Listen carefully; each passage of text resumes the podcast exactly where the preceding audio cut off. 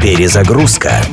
Музыкальное путешествие через время и пространство в авторском проекте Дениса Иконникова. Перезагрузка. В 1984 году Брюс Спрингстин записал песню «Born in the USA», рожденный в США. Песня рассказывает о том, как позорно и жестоко Родина отнеслась к ветеранам Вьетнама, войны, проигранной Штатами. Героя песни, оставившего силы и здоровье на непонятной ему войне на другом конце света, по возвращению ждет лишь безработица и тюрьма. Но благодаря бодрому припеву американские правые воспринимают песню как ура-патриотический гимн. А тогдашний лидер республиканцев Рональд Рейган, поставив вещи с ног на голову, использует песню и образ музыканта в своих пропагандистских речах. Брюс Спрингстин, Born in the USA. Печальное доказательство того, что порой люди слышат лишь то, что хотят услышать.